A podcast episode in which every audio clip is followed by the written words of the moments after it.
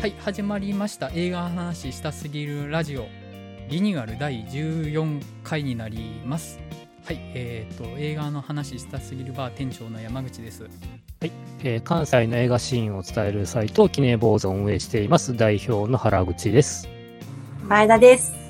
レオンです。よろしくお願いします。よろしくお願いしますお願いします。まあ皆様それぞれのちょっと近況でもお伺いしようかと思うんですけども原口さんいかがですか？あえーというわけで、今週、月曜日に、あえーと、竜とサボカスの姫を試写見てきました。おおさすが早いですねいやー、今回はね、いわゆる時をかける少女以降の、えーと、細田守監督作品、集大成となっております。マジっすか？えーはい。それ期待していいってことですか？うん。おおーでも、だから、サマーウォーズともまだ違うねんはか。うん。で、あの、仮想現実の世界だけども。へえ。そうなのいや、なんかいろんな要素が入ってる過去の作品と。うんで、だから、で、2021年だからこそ撮る映画なってるかな。おおーめっちゃ面白そうですねかな期待してるのかなうん。ぜひこのラジオでもやりたいと思ってるんですけど皆さんいいです 前田さん前田さんはあれですよねあの細田守ビギナーというかゼロですよね確かゼロですね。なるほどじゃあもうあのゼロでもう逆にゼロでぜひ逆にもゼロでいきます。今のき金曜ロードショーとかやってんじゃなかったっけ確か。やってますけどねやって。もうこの時期もう細田守連続みたいな感じになってますよはい。まあ、ひとまず今回はいわゆる東宝の試写施設だったので、えっ、と、ちゃんと IMAX の大きい画面と音響でいきたいなとまた思ってます。おはい。了解です前田さんはどうされてました？私はですね、いや、本当に毎週毎週記憶がないんですけど、なぜ？ね何、何してたんだろう。でもなんか、ネットフリックスで、あの話題だった、トゥモロー・ウォー見たんです ?Amazon プライム見たんですねアマゾンプライムだ。アマゾンプライムで見ました。見てますよね、結構見てますよね、皆さん。はいました。あれはなんか、うん立て続けにアホな映画見れて、逆にだから今日久しぶりになんかこう、ガーンってきましたね。あー今日の作品がねはい。もし前田さんが見てなかったらもうこの冒頭で進めようと思っててもうあ、前ほんまです。前田さんの好きなものしか入ってないやんいや、そうなんですよ。冒頭デスゲームみたいに始まってでもう中盤からスターシップトゥルーパーズになってもう最後の方、優勢からの物体 X じゃないですか全部やってるててんこ盛りでしたよね。全部入ってるよってちょっとずつこう、フレッシュな要素を入れてくるじゃないですか。うんなんか、あモンスターとの白昼戦とか、うんうん。神々しい場面、こう、ショット入れるとか、あのめっちゃしつこいクリーチャーとか、ああいうこう、フレッシュなシーンがたくさんあると、ちょっと得した気分になりますよね。面白かったな。いや、でもほんまに、アメリカはどこまで行っても、あんな世界的危機な話を個人に集約させててすごいなと思いますよね。ああ。こう親子の話みたいな。うん自信ないとできないですよね何かの自信がないとあれやれ やれないと思いますわ すごい突っ込みどころしかなかったですけど、いや、それが最高でした、本当に。はい。そんな感じでした。はいマリオンさんは僕はちょっと胃腸崩してて1週間ぐらいほんと寝込んでたりとかしてたんですけどその間にちょっとネットフリックスのドラマ「ダーク」とかを見進めたりとかあと「ブラックビドウ」もなんとか映画館に見に行ったりしてました。はい。ブラック移動をね収録前に少しだけ話してたんですけど惜しいなっていう。ちょっとだけもうちょっとね僕的には9大点ぐらいだったんですけどもうちょっといけたかなっていう気はしてますね。なんかいろんなとこで。と僕は期待値が高すぎてちょっと僕は結構がっかり度の方が高かったですね正直。もっとやれたやろって思っちゃうんですよねあれ。あの題材だったら絶対ウィンターソルジャーぐらい面白いやつ絶対できたと思うんですけどね。もったいないな。めっちゃ欲張りなこと言ってますよね 本当に。いやいやいやいやいや、それぐらいやっぱ待たされまあ。いるし待望の作品だと思うんですよやっぱりやちょっと。彼望みしすぎだろっていう話ですけど。やっぱ舌超えてますよ我々。MCU で。うん。でもあのジャンル映画って本来的にあのねモータルコンバットとか、あの、ゴジラ VS コングとかのノリを、の方にチューニングしとく方が見やすかったりすると思うんですけど、あマーベルがちゃんと整合性取ってくるから、どんどんね、舌が超えていってるというか、うんうんはい。僕の近況というか、えっ、と、まあ、見た映画の話は今、皆さんの話の流れで喋ったんですけど、最近久しぶりに、ムービーウォッチメンを聞いたんですよ。あうん。の、はいはいはい。ランの話をしてたじゃないですか。はで、僕、あの、怖くて、あの、ランの回僕、喋りたい放題してたじゃないですか。適当なことを。まあ、ね、ネタバレでズームでいったからな。いや、その、自分が的外れなこと言ってたら嫌だなと思って、聞くの怖かったんですけど、なんか有名な人が言ってることを答え合わせみたいに扱うの本当良くないとは思うんですけど、うん。まあなんか、まあえっかと思って、あの、僕が傷つかない程度には、の話にはなってたなと思って、そんなに僕ずれてもなかったのかなっていうのをちょっと今更、うん、あの、わかんないですけど、手前味噌なんで。いや、もう本当怖くて、一人だけイチャモンみたいなこと言ってんじゃないかな、みたいに。そそんなことなかったですけどね、聞いてる分には。いや、でもやっぱラストに関しては、あ、やっぱ同じこと思ってる人いたんだなっていうのも、うんちょっと安心しました、あそこは。多分、あの、毒っ気なラストを対する賛否は確かにありましたね。まあそんな感じで、じゃあ本題入っていきましょうかね。今日はですね、えっ、と、ライトハウスの話をします。はい、えっ、と、では、映画 .com からいつも通り解説を読ませていただきます。ウィッチのロバート・エガース監督がテネットのロバート・パティンソンと名優ウィレム・デフォーを主演に迎え、実話をベースに手掛けたスリラー。外界と遮断された灯台を舞台に登場人物はほぼ2人の灯台守だけで彼らが徐々に狂気と幻想に侵されていく様を美しいモノクロームの映像で描いた1890年代ニューイングランドのことを4週間にわたり灯台と島の管理を行うため2人の灯台守が島にやってきたベテランのトーマス・ウェイクと未経験の若者イーフレイム・インズローは初日から反りが合わずに衝突を繰り返す険悪な雰囲気の中島を襲った嵐により2人は島に閉じ込められてしまうと。はい。このラジオのこれまでの回の中でもずっと本当にこの映画について喋れるんだろうかどうかっていうのを心配してて、まあ、実際見に行ったわけなんですけど触りの感想だけ伺っておきましょうかね。原口さんいかがでしたか？からね、あの最後まで見ると、面白いんだけど、何を思えばいいんだっていうのが本音ではあって、うん。こういう話ねっていうしかないけど、いやもうなんかもうそれが全てかなって気もしてるんですけどね、うん。あの、ライトハウスの実態がどう読み解けばいいのかなっていう。ね、まあ、それまでのプロセスを楽しむ映画なんですかね。うん。はい、まずはこんなとこから。はい。前田さんはどうでした？いやー、この映画、結構言語化難しいんですけど、感想の。なんかこう、ミッドサマーとか、シャイニングとかの、この嫌な気分になるシーンだけを抽出して作ったみたいな。結構な感覚的にはちょっとドラッグムービーに近いなとか思っててう、んうん見てる感じのう、ん本当に体感型というか、そんな感じで結構パンチありましたね。なるほどマリオンさんはいかがでした？そうですね。まあ、見終わった直後はもう正直困惑しましたけど、ただ、まあ、圧倒的にショットとか絵がめちゃくちゃ綺麗やし、まあ、不気味やし、もうそれを見てるだけでも最高だなっていうのと、あと、まあ、これ多分、何がテーマかっていうと多分、男らしさにまつわる話だろうなっていうのは、なんとなく思ったので、まあ、それは多分正しいんかなっていう、まあ、ちょっと思いましたね。まあだいぶ狂った演技も演技と不気味なショットばっかり見せられて最高でしたっていう感じですかね。僕はですねえっとむちゃくちゃ面白くって本当に。お。本当にむちゃくちゃ面白くって。でえっとその意味とかはまあ付け足そうと思ったら付け足せるかなとは思うんですよね。ただ純粋に起きてることが面白いと。ねなんか話を要約したら口数の少ない若者と不思議な老人の奇妙な共同生活なんですけどやっぱ壊れていく人間とすでに壊れてる人間を見るのは面白いっていう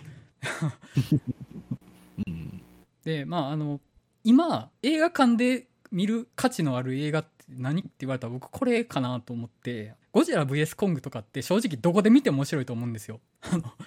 起きてることが面白すぎるから正直スマホの画面で見ても面白いなってちょっと思うんですよね。ゴジラ VS コングは。あの突っ込めるから。あのただやっぱあのライトハウスに関してはとにかく音がすごくよくってあの神経をかき乱すような不快な音がその劇場に響き渡るんですよね。あの感じはやっぱりその映画館だからこそというか家で見ててここまで面白かったどうかはちょっと分かんないなとは思って本当にその、まあ、割とよくある話っちゃよくあるというか閉じ込められた状態で狂気に陥っていくって、まあ、題材としてはありふれてるとは思うんですけどじゃあありふれてる題材でどこ面白がればいいかって言ったら、まあ、基本演出だとは思うんですよね。ちゃんとあここに登場してる人たちは気が狂っていくわとこんなことになったらっていうのを見る側が信じ込めるっていうのがすごく良かったなっていう、うん、あのそこが本当に面白くってもうまず意味とかなしに普通に起きてることが面白いなって思いながら見てました。はい。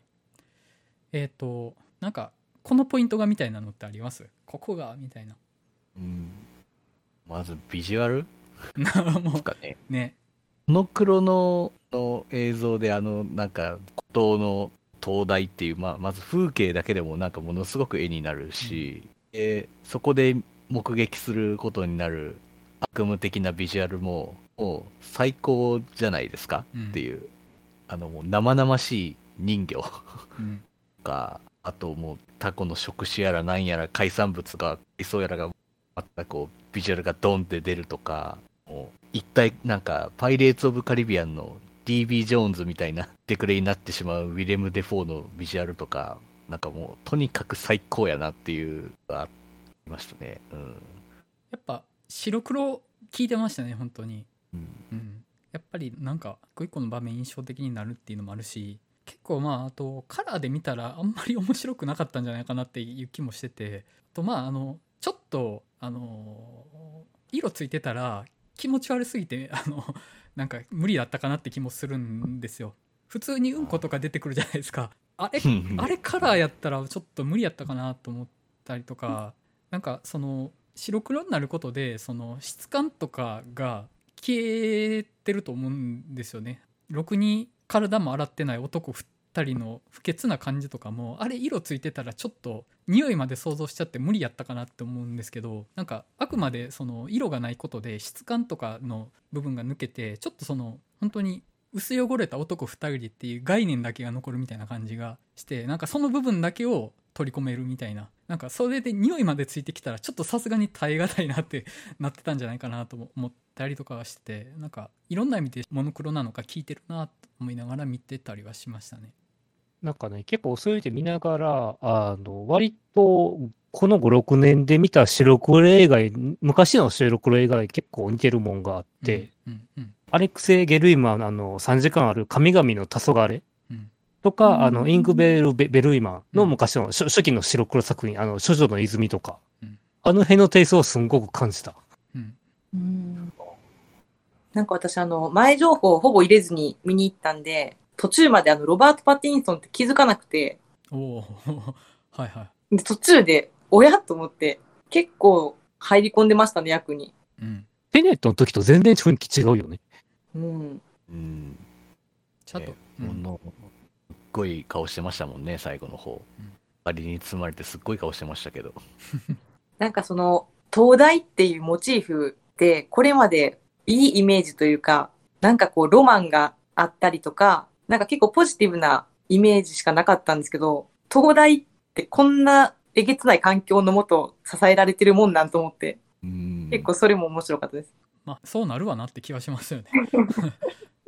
かに、東大森って何してんだろうって確かに全然知らなかったですよね、これ見るまでは。これ実はベースってなってるじゃないですかその、まあ、実際上映の中でもえっと、東大森の日誌を参考にしたって出てたけど、うん、なんかあのだんだんずれていくんでしょうね書いてることとかが、うん、えなんか今まで説明のなかった登場人物が出てきてるんですけどみたいなのがどっかで起こるんでしょうね。えー、怖い。本当にあの最初は、はい、そう普通にあの全然できひんやつ入ってきたみたいな愚痴から始まりってことですよね。その日誌の事実だけ見たらめっちゃできへんやつ扱いしてるわけじゃないですか。でなんかいきなり海の神の話とかが急に入ってきたりとか。なんかあのリアルバイオハザードの海馬見てるみたいな感じになるんじゃないかなと思って。なんか読んでる方がちょっと引っ張られそうですよね。うん、確かにあのもう超パワハラ上司なゲームデフォートとあそこで働くってもう地獄やなって思いましたね本当に。ねいやちょっと本当嫌やなと。まずなんでベッドの下にうんこ入れる桶そのまま置いてるんですか めっちゃ狭いのにあの部屋。普通に頭打つぐらい狭いのにあんなとこに置くと思って。外に置けよって思いましたよ正直。せめてせめてなんかやりようあるやろって。蓋とかつけろやって蓋もないのって。てか、海に流したらあかんのかなと思いますよね。そうそう 捨てには言ってましたけどね。なんかせめて自分の せめて自分の分だけにしたいっすよねあれ。2人分とか。こういううん。となんかやっぱ自分のパーソナルスペースが確保されてないってめっちゃきつくないですか？うん。僕は結構きついんですけどそういうのが。本当自分の場所だけは一線欲しい派なので、うん。それで思ってたんですけどまあ多分この話って町相撲をどう捉えるかみたいなのは多分見る側の視点がなんか多分関わってくる部分だと思うんですよね。で僕はちょっとそのこの狂気が町相撲以来っていう風にはちょっと見てなくって町相撲自体が普通にやってたら狂っていく環境に耐えるためのなんかなんて言ったらいいんですかねそういう道具みたいなものなのかなってちょっと思いながら見てて同じものを強要してくるじゃないですか、酒の目とか。あと意味のない仕事をやらされるみたいな。あの東大の仕事自体がめちゃめちゃ不条理な。普通にやってたら耐えられないものだと思うんですけどそのちょっとその常軌を逸したその物事不条理であるとかその冒涜的な何かとかっていうのを内面化することでそこの環境に耐えていくみたいなのってあるのかなってちょっと思って。でそのそういう町相撲がはびこってるような組織って例えばまあこのウィレム・デ・フォーがまあ所属してたと言ってる船乗りとか、まあ、軍隊とかってパーソナルスペースとかないと思うんですよね基本的に。で命も軽いしそういう常軌を逸した環境不条理の塊みたいな中で生きていくためにその不条理を内面化しちゃうみたいなので対応としてるんじゃないかなって思ったんですよね。でウィレム・デ・フォーって完全に狂ってるじゃないですか。でも狂ってるけどああなるなるとあそこで生きていけないんじゃないかなと思ってでもこの世界自体の不条理とかっていうのはその町相撲で鈍感になることで耐えれるようなものじゃなくってもっともっと巨大だと思うんですよね。それに飲まれちゃう話っていう風には見ててそういう人間のわざと狂うことでこの世界を生きていこうとする小細工というか坂下みたいなのよりもっとこの世界は狂ってるぜみたいな感じにちょっと見てたりはしたんですよ。あの僕なりの言語化ですけどかなと思って最終的に見ちゃう領域というか東大の明かりの部屋に行って届く領域みたいなのがその町相撲とかの領域を超えてるなと思ったんですよ。うん、なんかもっと巨大なものというかもっともっと人間が寄りつけないようなものをあそこに具現化してしまったのかなと思って、うんですね、うん、ちょっと伝わる言い方になってるかは分かんないんですけどそんな風には感じて見てました。うん。そう。ちなみに、えっ、と、パンフレットを見てると、元のベースの話がね、はい、えっ、と、結局、うん、1801年に、東大森が嵐の中、東大にとめ閉じ込められて、はい。年配の方が事故で亡くなって、はい若者の方がその同僚の死で非難されて罰せられると考えて狂ってしまうっていうことやったらしい。はあはあはあ。なるほど。うん。なんていうかミステリーというか なんかもうなんで死んだとか分かんない中でなんかそのなんだろうな。うまく言えないな。もうなんかその閉鎖環境の中で罪の意識とかがのなんかバグるんでしょうね きっと。だからやっぱり閉鎖環境といえば、シャイニングを思い出してしまうんだけども。まあ、うん。そうですよね。うんうんですね。何かに狂わされていく話閉鎖空間でっていう、何かは具体的には分からないけどっていうありのこれはそっくりですね。だからシャイニングにおけるあの二人の女の子的な存在が今作ではあの人形なのかな？うん。シャイニングって映画の方だと別にあんまり説明されないですけど原作の方だともう明確に過去にその殺人があったところに建てられたホテルでそこに起きるオカルト現象って感じでしたよね確か。うん。うーんあの人形が何かって言われるとちょっと難しいんですけどああいうのは想像するわなっていうのは普通にああいうのを想像しないと持たんのだろうなとは思うんですよね。うん、そのでしょうね。うんみんな男たちというかまあ、うんみんなの中で男たちばっかりで、そりゃそういう想像もするでしょうっていううんでしょうしね。うんまあその狂っていった要因ってまあいくつかあるとは思うんですけど多分一番初めに来たのが、まあ、退屈と孤独だったとは思うんですよね。でそれを退屈と孤独を埋めるのに一番手っ取り早いのって女だと思うんですよねああいう人たちにとって。なんかその最も端的な幻想を一番初めに見てそっから助かろうとするけどどんどんもうそれだけじゃ足りなくなってどんどんあっち側に行っちゃうみたいな感じなのかなとか思いながら見てて。この要素だけが何かを意味しててって感じにはちょっと捉えれないんですよね。全体的に本当に狂っていくっていうその過程自体が怖いというかそのポイントポイントでどう狂ったかとかっていうのもあんまりちょっと僕も分かんなくて。人魚が何を象徴してるかとかっていうよりもまあそういうああいう人たちにとってはそういうの見えちゃうよねっていう。うんでそういうのを見えちゃうことを許容してしまったら他のこともどんどん見えていっちゃうんだろうなって思うんですよね。自分が信じたくないものも信じたいものを見ちゃったけど信じたくないものもどんどん具現化していっちゃうんだろうなとか思って一応なんかね、パンフレットに完全ネタバレ徹底解析っていうのがあって、はい人魚のそもそもだから、あの、最初に木製の木の金魚人形ありましたね。が、あそこが、ああれがトリガーで、はい最終的には、あの、隔絶された孤独な場所で、性的ファンタジーの対象として人魚を無双し続けるっていうことらしい。うん、まあ、うん、そうですね。文字通り、さっき言う言ってたことって感じですね。本当に。あれあのきっかけがなかったらあの妄想はしなかったかもしれないですけど人魚っていうものを見てしまったら要はちょうど自分が足りてないものなわけじゃないですか。このうん。海の中で海に囲まれた環境で女を手に入れるにはどうしたらいいかっていうのは人魚っていうファンタジーじゃないとそこには存在できないから人魚にいてほしいってなって見てしまうとっていう。本当に狂気を見てしまうトリガーっていうのは、うん、分かりますね。こうなってほしいっていうこともこうなってほしくないっていうこともどんどん具現化していっちゃうんですよねあそこから。あとカモメいいですよねカモメ。あのカモメね。あれどうやって撮ってるんですかね。ね。なんかすっごい行儀のいいカモメでもいるんですかね。ああ、すごい。CG なのか、パンフレットに書いておりまして、はい。パペットを代用して、後にあのデジタルでリアルなカモに差し替えていると。ああなるほへど。えなるほど。で、一応訓練されたカモメも3匹いるらしいです。は3匹。どれや？カモメ訓練できるんや、うん。うんで、遠くで飛んでるのは本当に飛んでたカモメらしい。はいあーあなるほど。うん。なんか遠くで飛んでるカモメの方が逆に作り物っぽく見えたんですよねなんかー、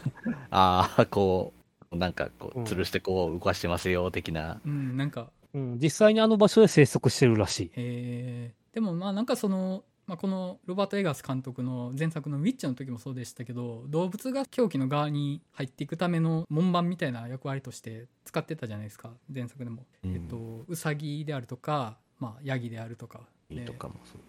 でもウィッチの時は要は悪魔の象徴でしたね、まあ、ヤギとかってもろ悪魔の象徴だし、まあその他の動物も魔女が使役する動物として出てきてたと思うんですけど今回はまあカモメがウィレム・デ・フォー曰くその海で死んだ船乗りの魂が入ってる存在であると。だからまああっち側なわけですよね、うん、でもあの今回まあライトハウス見るにあたってウィッチちょっと見直したんですけどあの哺乳類より鳥の方が目が怖いなと思って。うん。哺乳類ってまだあの意志がありそうな目してるんですよ。ヤギとか瞳縦ですけどそれでもまだなんか感情あるように見えるんですけど鳥はね本当に感情が見えなくって怖いんですよね。うん。ちょっとよりまがまがしく見えたかなとは思って。ウィッチの時はこの動物たち悪いことしようとしてるなみたいな感じには見えたんですよ。ライトハウスのカモメはもっと不条理というかどうでもいいと思ってそうやなと思って。うん。まあ、ウィッチは悪魔の話だから要は人間を悪い方に落としたいわけじゃないですか。だからまあ感情が見えるんですよねなんとなく。どんどんこいつらを落としたいぜみたいな感じで見えるんですけどあ。鳥はねあのまあ本当にもう海そのものというかあの人間が死の方がどうでもいいんだろうなと思って。でそれに対して人間が勝手にイラついてるだけなんだろうなって思いながら見てたんですよね。ああ、もう、そう、もう完全に超自然的な何かうん。ことですよね。確かに自然ってもう、恩恵を得ることもあるけど、容赦なく命も奪い去るしっていう何とも言えない両立さというか。でも最後の方でこう死体に群がるシーンがあったじゃないですか、はい、なんかこうそうあれを見るとなんていうのかな。なんかそのそれもまあ自然の一部なんでしょうけど、こう人がこう気が狂うのを待ってるんだろうって思わせるような、うん、なんかそういう多分何も考えてないからこそそこに深読みをしてしまうっていうような、なんかいやらしさはありますね、うん、この鳥に。なんかシステマテックなんですよね。あの、多分ずっと、まあ単に食欲として人間を狙ってたんだろうなと思うんですけど、まあ、そのロバート・パティンソンが狂気の側に近づけば近づくほどじとっと近くで見てくるとでもまだこいつ正気保ってるし、まだ生きてるからまだだなってなってたけど、まあ、完全に狂気の側に落ちちゃってあとは死んでいくだけってなったら生きたまま内臓を食らってるっていう意味とかじゃなくて今生きるからやってるだけみたいな自動的な何かに見えるとこがすごい怖いなと思って。うん怖いというか嫌っすよね。嫌。全体的に嫌。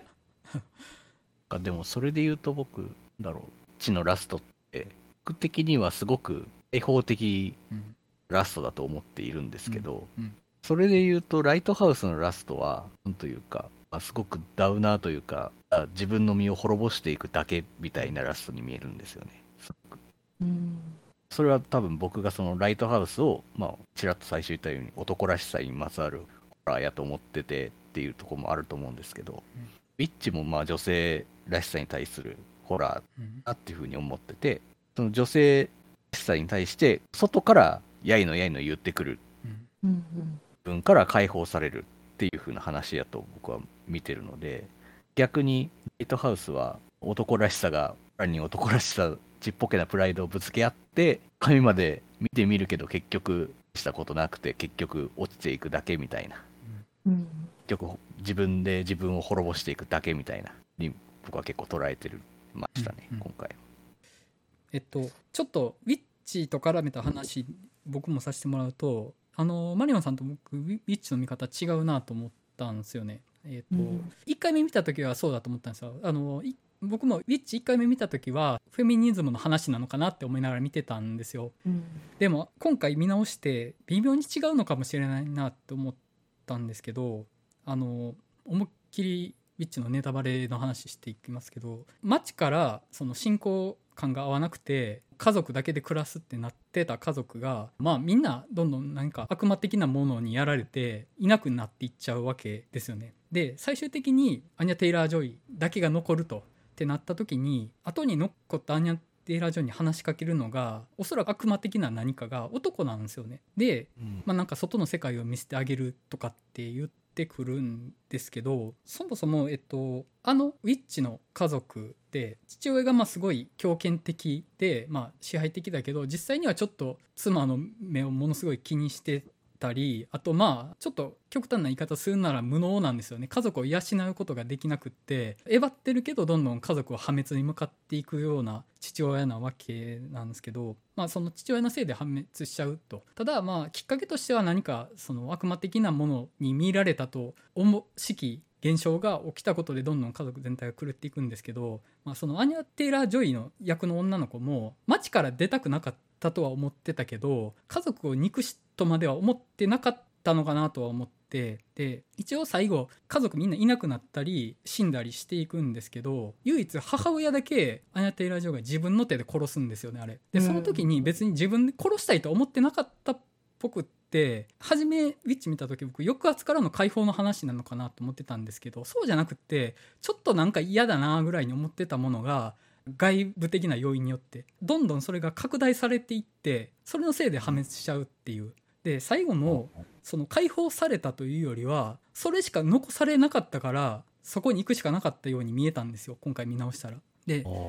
結局それを招いたのって悪魔なわけですよね悪魔的な何か。しかもその悪魔って男性だししかもあのちょっと影暗くなってる影の向こうでちょっと近代的な服着てるんですよね当時からして、うん、ものすごい綺麗な格好してるんですよ。で結局なんかその球体然とした古い信仰感を持った家族と生きていくの嫌だよねってちょっと思ってた感情を無理やり巨大にさせられて家族丸ごと破滅させられた女の子が一個だけ残されたカードを選んでもいいんだよねっていうその不均衡の選択肢を与えられてそれを選ぶしかなかった話に見えたんですよねだとしたらめちゃめちゃひどい話じゃんと思ってあの単に破滅の話なのかなって思ってあのでライトハウスも単に破滅の話だなと思ったんですよね。うん、でまあそのロバート・エガース監督どうやらあのアリアスターと仲がいいっぽいと。で今回もスペシャルサンクスのところの1人目がアリアスターだったんですよ。スペシャルサンクス1人目アリアスターだったなと思って。こいつら仲いいんだとしたら単に性格悪いだけなんじゃないのかなと思って。単に人が嫌がるものを見せたがるだけなんじゃないかなって気もちょっとして。なるほど。どっちもかななんか。それそれ言うとその単純にその人が破滅する姿を見たい、うん、描きたいっていう建前のもと、うん、ちゃんとした理由を描きたいから、僕が言ったような男性性、女性性の話とかをちゃんとやるみたいな。なところもあるのかもしれないですね。なんかあのどっちもあえて残してるのかなって気はします。うん、そういうふうにも見れるし、そういう見方もできるけど、結局その一つの答えを与えきれてくれないというか、いやこれってよく考えたら単にひどいだけの話なんじゃないのっていうふうにも見えるっていうそのすごい意地悪な映画なのかなとも思ったりはして、うん。まあ、それ言ったらライトハウスもあの光見たのって救いだった可能性もあるなとは思うんですよね。ていうかまあずっとあれが救いとして見てたわけじゃないですか。あそこにだけこのクソみてえな東大のことにあそこにだけ救いがあると。あそこにだけ天国があると思ってそれは見れたわけじゃないですか。で完全にそれで狂気の側に行っちゃうけどあそこには天国があるって思わなければ多分生きていけなかったと思うんですよね。でもそれを見てしまったことが真に不幸なのかどうかって言われたら分かんないとは思うんですよ。あの光がなければその前任の早々に死んじゃった我が物みたいに早々に海の藻になってた可能性もあるかもしれないと。はいはい、なんかそういうその狂気の世界の中で生きていくために町相撲にすがったりであるとか何かあるかわからない希望にすがるみたいなものがあるのかなって思って。ああライトハウスもある意味それはある意味解放されて終わった話、うん、かもしれないなってないですねっていうなんかあそこにあるのは人魚よりもすごい何かなんですよ。あの肉体的なエクスタシーよりももっと巨大な何か宗教的な体験が待ってるんですよね。いやそれは見たい それは見てみたいですよね。結構なんかビジュアルでもその灯台の明かりみたいなの出てきますけど結構なんか不思議な感じでなんか取り込まれそうな気持ちになりますよね。うん、うん、確かにそうですね。なんかホラーってそのいわゆるバッドエンドみたいなに捉えられるけど、いや、これ実は本人にとってはめっちゃハッピーなんじゃね？みたいな風に話して結構まあ確かに、アリアスターも、ヒットサマーは確かに、いやまあ幸せだったんじゃね？これはこれでみたいな、ある意味開放的、じゃ開放的にも見えるしっていうとこは、確かにあるのかもしれないですね、本当。ヘレディタリーもちょっとラスト救いというか楽になるなと思って。俺の、俺のせいじゃなかったっていう楽さ。がある話なんですよね、あれ。ああ、確かに。ねあ、結局その世界に行くのかでね。何が嫌って自分のせいなのが嫌なんですよ。ヘレディタリーの話の途中までって。うん、自分のせいでこうなったって考えることが嫌。現実に向き合えない。だから、ベッドにこもっちゃうっていうのが中盤であるじゃないですか。でも、いや、仕組まれてました。ずっと決まってます。全ては運命が決めてたものです。よかった、俺のせいじゃなかったってなるから、僕はあの、ラストめっちゃ楽になるんですよね。ああ。自分が悪いのが一番怖い。ね。っていう。はい。あと、あの、ロバート・パティンソンとウィレム・デフォー、ちょっと仲良くなるじゃないですか。仲良くなるというか、その、要は、ロバート・パティンソンが、その、マチズモ的な振る舞いを受け入れて同じことしたら、ちょっと楽しいじゃんってなって、まあ、半ばやけくそ気味に同調することで、まあ、なんとなく一応仲良くなったのかみたいな状態にはなるじゃないですか。うん、なんかそういうあの同じ文脈を共有することで楽になるみたいなのはあるなと思って。であそこで微妙になんかちょっとチューしそうになってるシーンありませんでした？あ あこれさチューすんのかみたいに見てたシーンがあって。あなんかあのうん、ホモソーシャルってやっぱちょっとホモセクシャルの一歩手前みたいなとこあるんだなって思いながらちょっと見てたんですよねあそこ。途中なんかの俺の作ったロブスター料理うまいって言ってくれたじゃねえかみたいな話。の血話喧嘩感 完全に血話喧嘩みたいでしたもんねあそこね。ね。急にめめしさを出してくるっていうあのとやっぱ酒の力は偉大だみたいな感じ。そうですね。もう酒に一緒に飲まれたらもう一緒みたいな。感じはああよくあるなというか確かにという。雑な酒の飲み方がねいいんですよね。あれ。雑に飲むなっていううわーみたいな感じで飲むじゃないですかもう。何やってんだろうみたいな。その雑さにねね。酔うんですよね。あの、パンフレットに、はい。ある意味すごいこと書いてて、はい。ちょっとま前田さんの読む前で読むのあれなんですけど、はい。えー江川監督がインタビューで、はい。ライトハウスをどう説明するかってよく聞かれて、はい。必ずこう言ってると。はい。巨大な弾坑の中に男が二人器用で取られたとき、ろくなことは起こらない。まあと東大が弾坑だと。もろあのっていう、うん。意識してるシーン。あのそのちょっとありましたね。思いっきり重ねてるシーン。あのカットの詰め方で思いっきり弾痕扱いしてるシーンはありました。確かに。はい。ですね。うん。あそこですよね、あの、ロバート・パティンソンが自己行為にふけってるところあたり、あそんなんだった気がする。蚊に捕まえるカゴ引っ張り上げるのと G があのこう重ねられるシーンすごいなと思って。どう捉えていいんやろうと思いながら見てて。あのこちょこちょいろいろ言ってますけど全部後付けで普通に面白かったっていうのがまずありきですね。今まで言ってたこと、大体こじつけとかです。ま、まあね。後からその後から考えたらそうだったのかなっていうその映画見た後にやってた遊びなんですよねこれあれはあそこはああいう意味なのかなっていうそのなそうそうですね。あの別腹遊びなんですよこれお土産持って帰って遊んでるみたいなもので映画見てる最中は基本的に面白いと思いながら 確かに、見てる間、うわー気持ち悪いこれとか、うわーひどいとかしか思ってないですよね。そうやな、どんどんいっちゃうよ、やな。私今日見てる最中、もうわけわからんけど、今日全部みんなに解説してもらおうと思って、このメンバーに、きっと何かしらの意味を与えてくれるはずだと思いながら。ああとね僕あの基本的に妄想に取りつかれた人間がマスターベーションしてる映画を見るともうアンダー・ザ・シルバー・レイクしか思い出さないんですよね もうね、囚われすぎですよ。僕ですら思わなかったです。囚われすぎですよ。いやちょっとねあの行き過ぎてるなって自分でも思いました本当にちょっと全然話の軸違うのにもうこれアンダー・ザ・シルバー・レイクだと思いながら見て途中見てて、とね、僕も大好きな映画ですけど、そこまで行くと囚われすぎですよ。うん。いやもうこうやってね深読み遊びしてるやつはアンダー・ザ・シルバー・レイクにとらわれてるっていう証なんですよね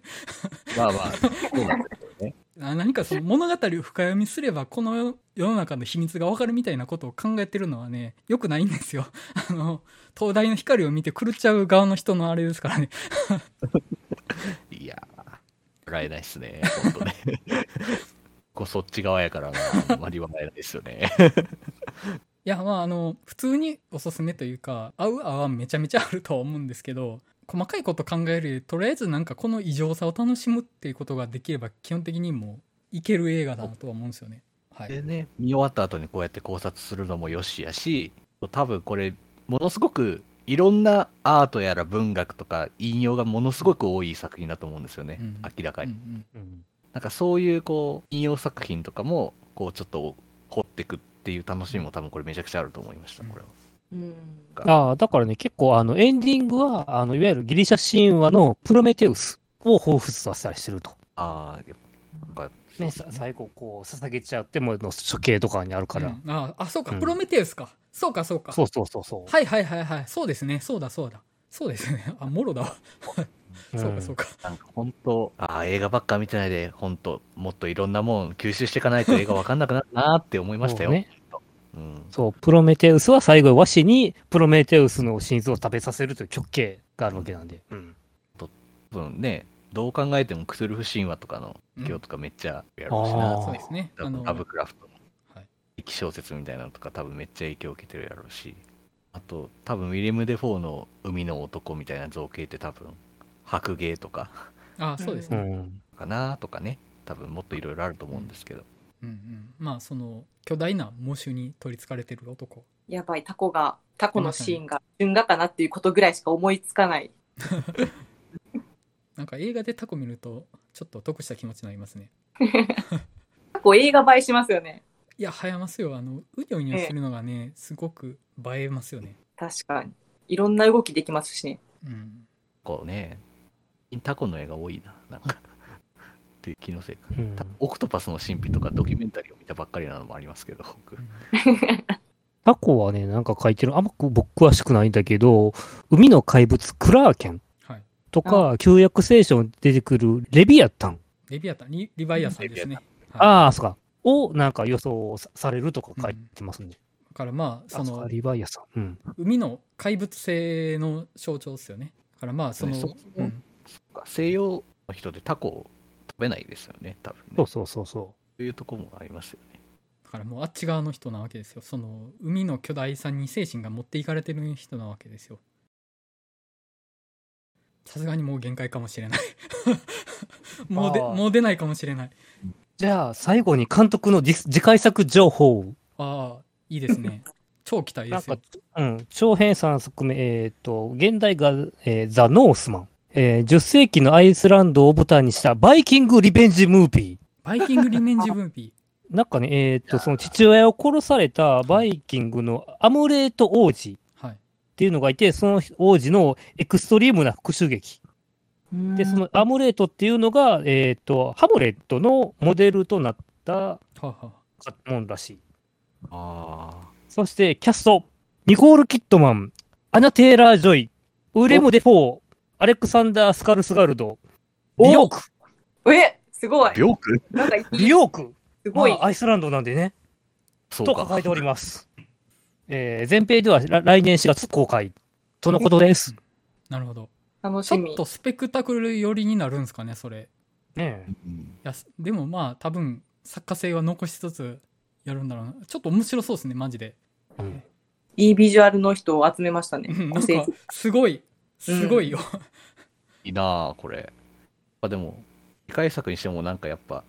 昔の伝承ものみたいな感じで、やっぱ通じますね、そこは。うんあそうだあの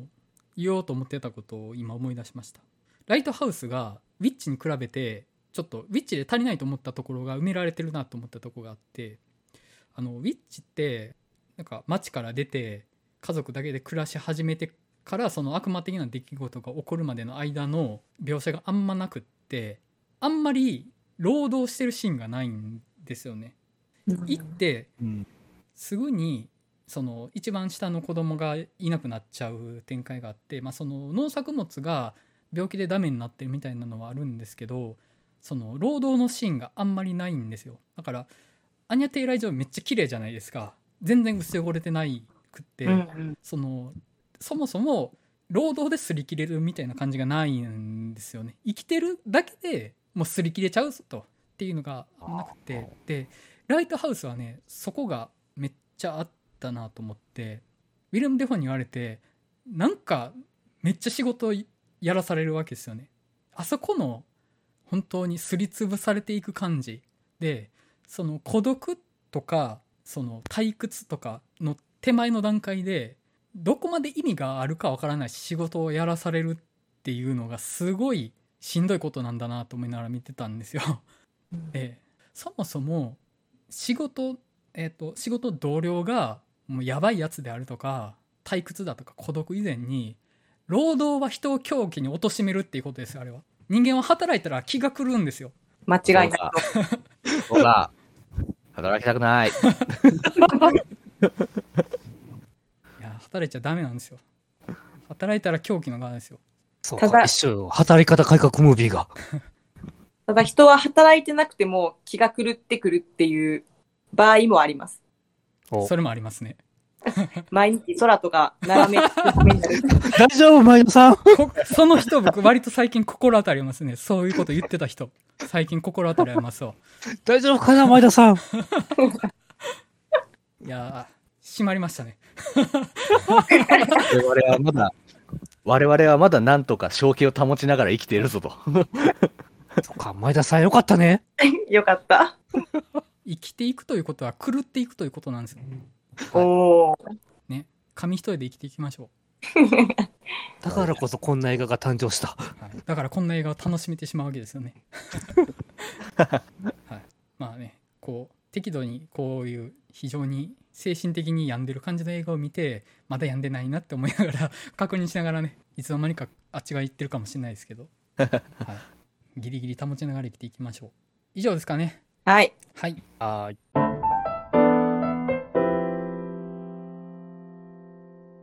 えっとお知らせになります。これまで月1で開催してましたえーと、大阪の南森町にあるイベント型のカフェバー「週刊曲がり」にて、えーと、開催してました。映画の話したすぎるバーなんですけども、えーと、7月の開催は一旦見送らせていただきます。もろもろの事情により。で次の開催が8月の28日土曜日開催予定です。はい。え、ー、と時間と特に決まってないんでラジオの中で。ご案内させていただくかあるいは「週刊曲がり」で検索していただいて「週刊曲がり」の SNS フォローしていただいたらまたあのお知らせ出るかと思いますので詳細はもう少しお待ちください。あの日付だけその日にあるんだなっていうことだけ覚えておいていただけたらなと思います。は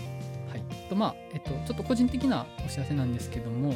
私が別でやってる島の映画屋さんって映画上映会活動で兵庫県の洲本地にある洲本リオンって映画館で7月22日から8月1日までガールズパンツァー最終章第3話とまあガールズパンツァー劇場版などの上映をちょっと私企画でやらせていただく予定です。でそのうち22日がちょっと一挙上映っていうイベント形式で上映する予定でして私登壇させていただいてちょっと進行しながらあの映画を見るっていうイベント日になってましてまあ、おそらくほとんどの方来れないと思うんですけれどももし覚えておいていただけたら幸いです。はいそんな感じで映画の話したすぎるラジオ第14回ライトハウスの回を終わりたいと思います。それではまたお会いしましょう。さよなら。